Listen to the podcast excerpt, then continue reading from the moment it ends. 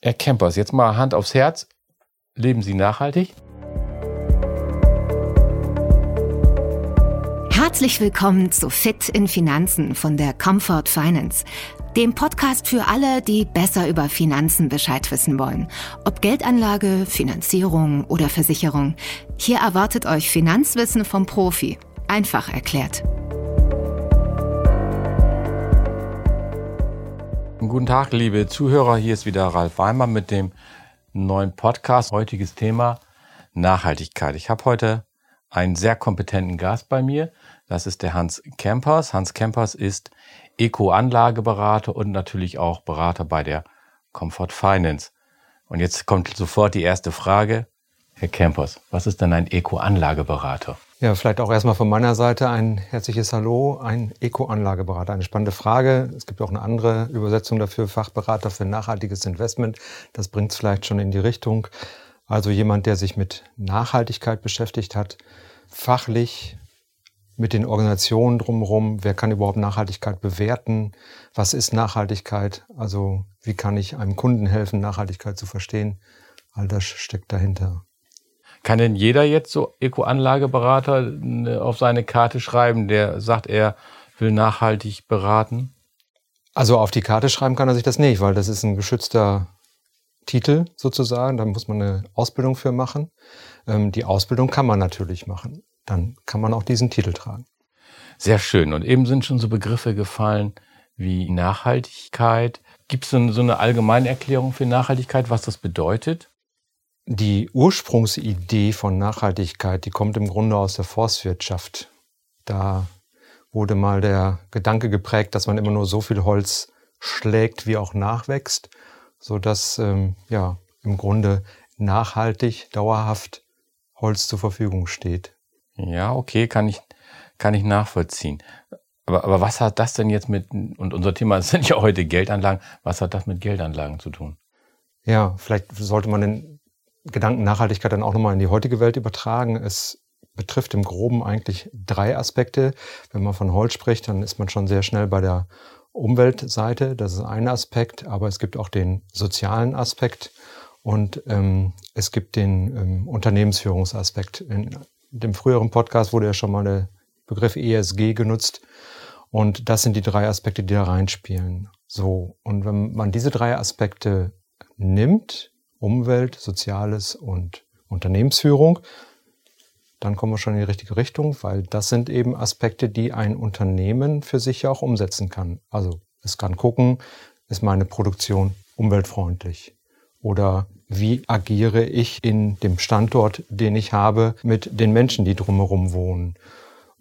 Und als Unternehmensführung kann ich gucken, wie gehe ich denn mit meinen Mitarbeitern um jetzt ganz provozierend gefragt. Ich bin natürlich immer auf Ihrer Seite, aber wenn ich das jetzt so, so höre, das klingt ja nach der rein kapitalistischen Lehre sehr nach schlechten Ertrag, wenn ich, wenn ich auch auf die Umwelt achten muss und, und kann nicht alles einfach so in die Flüsse kippen, sondern muss das reinigen, das kostet mich ja Geld.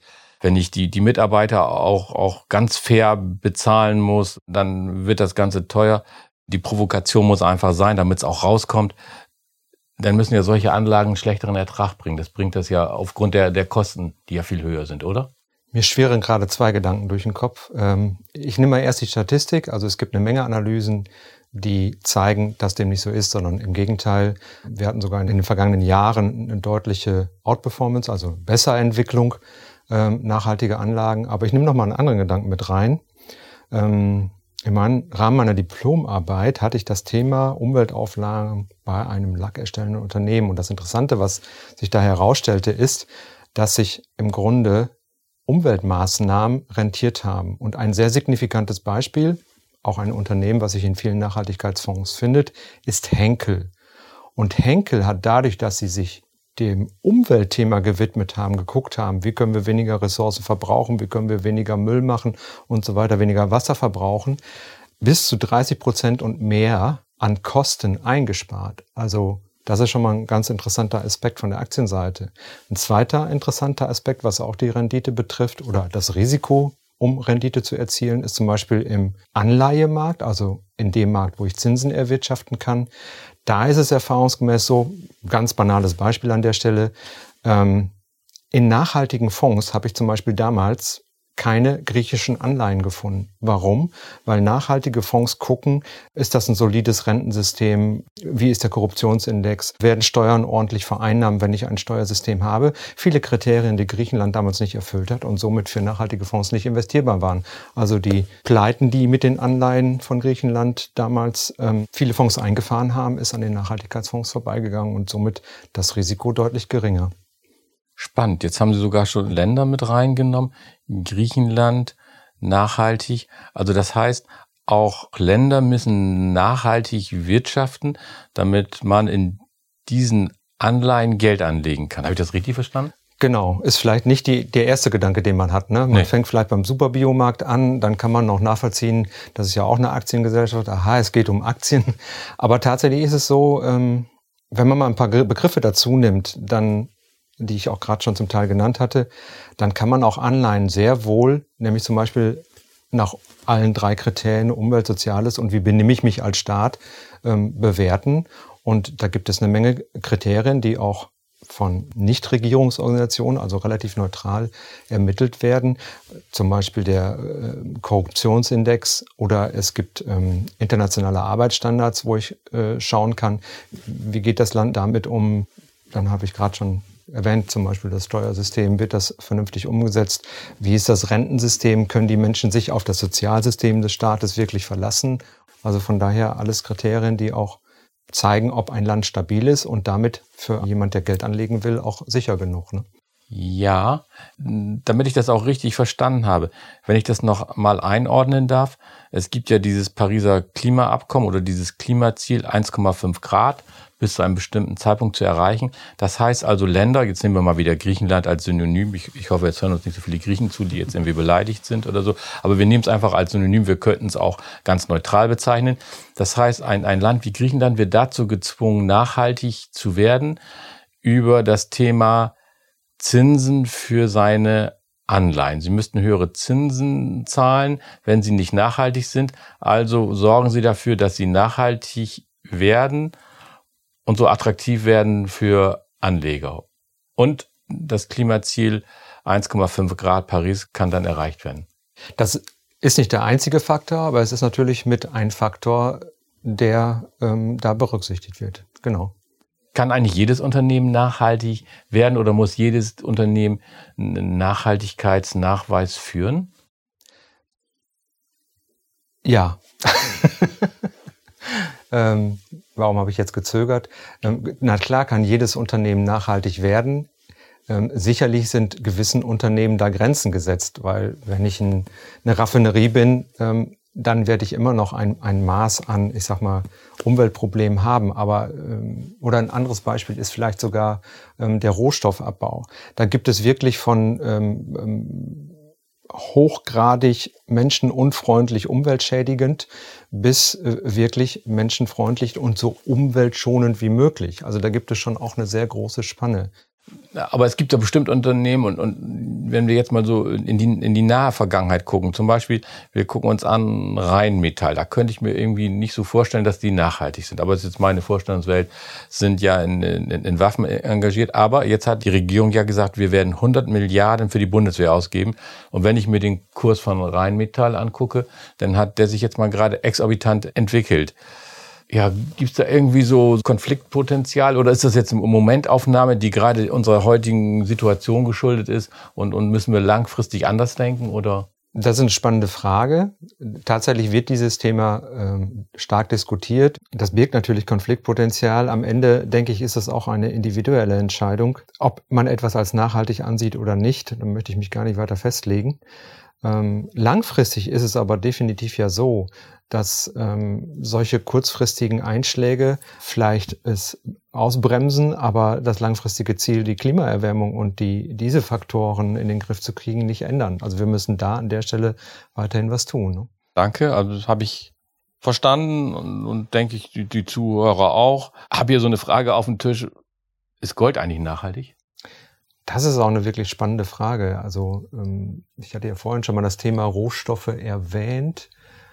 Hm, per se ist das Rohstoffthema schwierig, weil es natürlich immer massive Auswirkungen auf den Umweltbereich hat, gegebenenfalls auch auf die Menschen, die dort ähm, beschäftigt sind.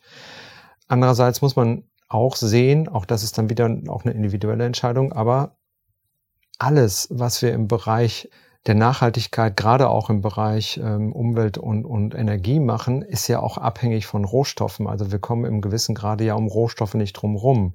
Also muss man den Blick etwas genauer dahin machen und gucken, wie ist denn so ein Rohstoffunternehmen unterwegs? Und da gibt's natürlich von korrupt, menschenrechtsverletzend, umweltverschmutzend, also überhaupt nicht grün, über hellgrün, bis wirklich zu Unternehmen, die, muss man auch so sagen, tatsächlich vorbildlich in der Branche unterwegs sind, die selber regenerative Anlagen entwickelt haben.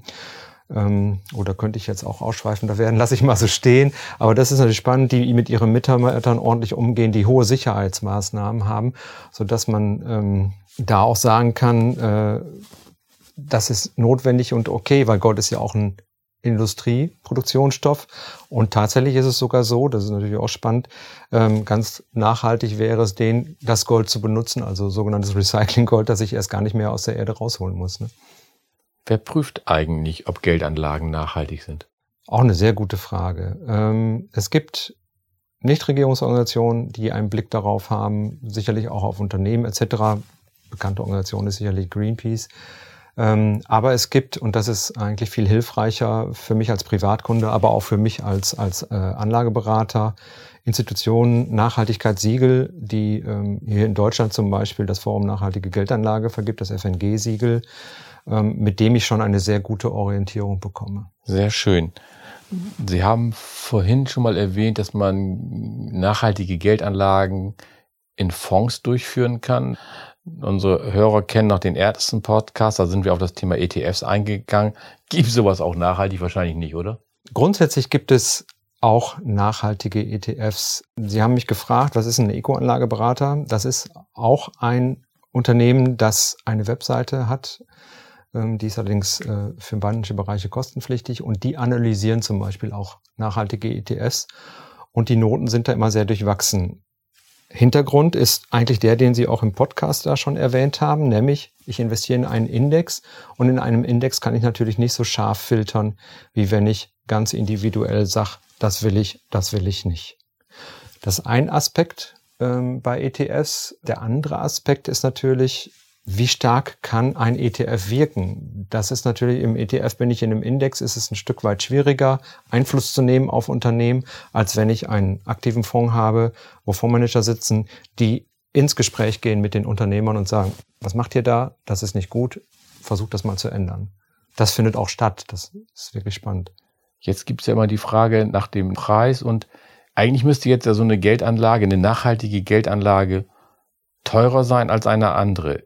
Ist das auch so? Nein. Ja, danke. Das ist doch ein, das ist doch ein Wort. Kurze Antwort, habe ich verstanden. Aber jetzt wollen unsere Zuhörer bestimmt noch was wissen zu so einem Eco-Anlageberater. Herr Campers, jetzt mal Hand aufs Herz. Leben Sie nachhaltig? Also zumindest hellgrün, würde ich sagen. Ich versuche es an verschiedensten Stellen. Ich bin wieder Bahnfahrer. Corona hat das ein bisschen aus der Spur geschmissen. Aber äh, letztendlich ist es dann im Homeoffice äh, gelandet. Äh, wir haben einen Biomann, der uns beliefert. Ähm, ich habe nachhaltigen Strom. Ich habe einen nachhaltigen Telefontarif. Ähm, bei Kleidung lässt sich sicherlich optimieren. Aber ja, ich versuche da, wo es geht, schon auch ähm, das umzusetzen. Und auch in den eigenen Geldanlagen setzen Sie das auch um oder sagen Sie? Durchgängig wo es mir möglich ist. Äh, nicht, nicht in allen Produkten ist das immer möglich. Ähm, ich habe jetzt äh, neu eine Altersvorsorge reingenommen, weil ich diese spannend fand, die investiert, also ist eine Versicherung, ähm, im Grunde in regenerativen Energien. Und da die das als Versicherung natürlich viel breit gestreuter machen können, fand ich das schon sehr attraktiv, ja.